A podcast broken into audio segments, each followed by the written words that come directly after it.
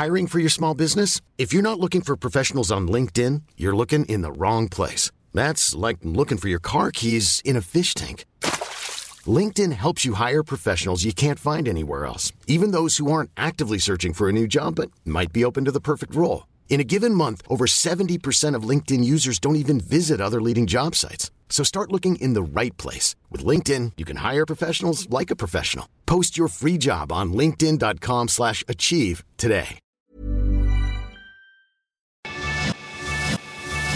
Cuento, te lo cuento. Tu dosis diaria de noticias. Muy buenos días, comienza tu jueves con tu dosis diaria de noticias. Así que vámonos con las notas.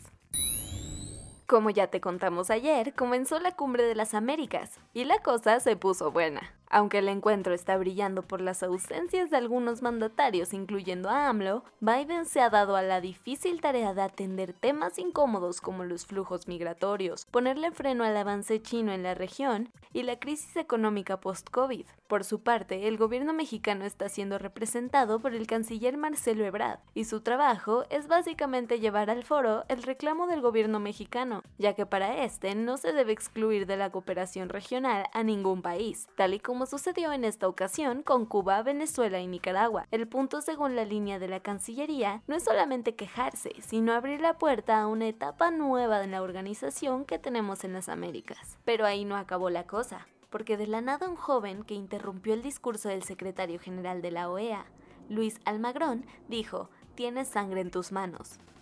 ¿Y eso por qué? Resulta que lo acusa de haber apoyado el golpe de Estado en Bolivia en 2019 y lo culpa por las muertes que hubo.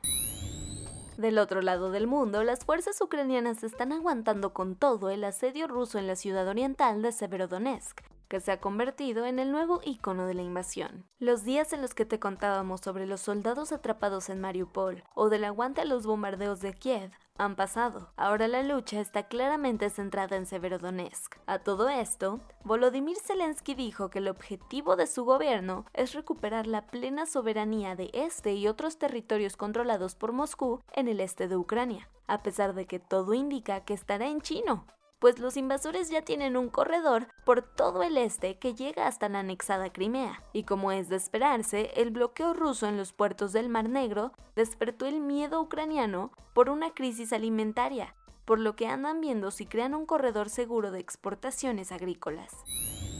Una nueva investigación de mexicanos contra la corrupción reveló cómo Alito Moreno trianguló dinero para hacerse de inmuebles y revenderlos más caros. Resulta que el líder nacional del PRI utilizó sus influencias políticas para construir una red de compadres con quienes hacía de propiedades a precios súper baratos, donarlos entre ellos y luego sacarlos al mercado a precios altísimos sin necesidad de reportarlos a las autoridades fiscales.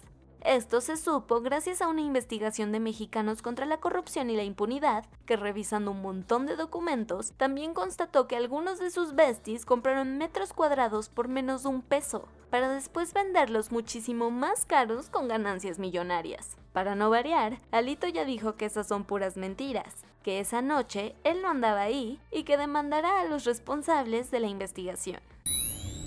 Vámonos a los cuentos cortos. Tras las elecciones del 5 de junio a nivel local, en algunas entidades Morena dejó tan en la lona a sus rivales que hasta perdieron los registros como partidos políticos, por no alcanzar ni el 3% de los votos.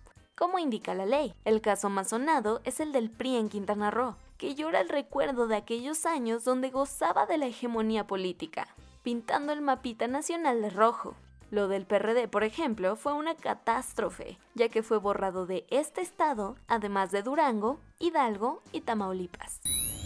En plena invasión a Ucrania y con todo el panorama geopolítico alborotado, el gobierno mexicano decidió postular a su nuevo embajador en Rusia, y la cereza del pastel es que tiene cero experiencia diplomática, hablamos de Eduardo Villegas Mejías, que en su momento fue asistente personal de AMLO cuando fue jefe de gobierno del ya difunto Distrito Federal. Se sabe que hoy es coordinador de Memoria Histórica y Cultural de México en la presidencia y un cercano de Beatriz Gutiérrez Müller. Ya solamente falta que el Senado le dé el visto bueno.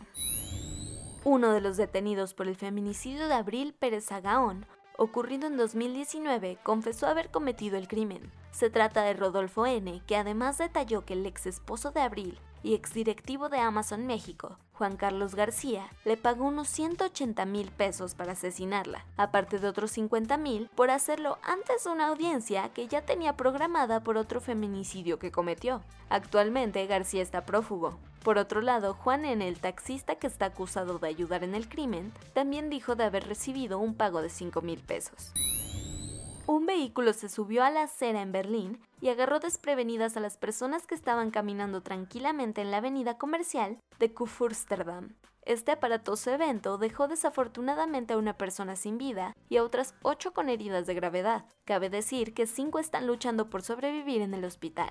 El portavoz de la policía, Thilo Kablitz, informó que el conductor del vehículo ya fue detenido. Otro trágico suceso tuvo lugar en Irán, cuando un tren de pasajeros que transportaba unas 350 personas se descarriló cerca de la ciudad de Tabas. Desafortunadamente, las víctimas mortales ascienden a unas 21, aunque las autoridades temen que el número aumente por el transcurso de los días por las personas que se encuentran heridas, que ahora son más 87. El accidente ocurrió la madrugada de este miércoles en una zona que para colmo está alejada de la capital y con malas conexiones para comunicarse. Hubo un tiempo en el que Joseph Blatter y la leyenda del balompié francés Michel Platini fueron las figuras más poderosas en el mundo del fútbol. Hoy se enfrentan a un juicio en Suiza por supuestos pagos corruptos cuando eran los mandamases de la FIFA y UEFA. Sin embargo, justo cuando los fiscales estaban presentando las pruebas para inculparlos, Blatter detuvo la audiencia porque se sentía malito por unos dolores de pecho. Al final, los jueces le dieron chance y dará su testimonio hoy mismo. Y eso fue todo por el día de hoy. Yo soy Ceci Centella y nos escuchamos mañana para tu dosis diaria de noticias. Bye.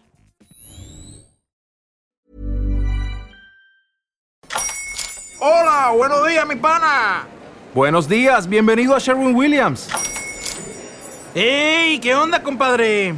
¿Qué onda? Ya tengo lista la pintura que ordenaste en el ProPlus app. Con más de 6.000 representantes en nuestras tiendas listos para atenderte en tu idioma y beneficios para contratistas que encontrarás en aliadopro.com. En Sherwin Williams somos el aliado del PRO.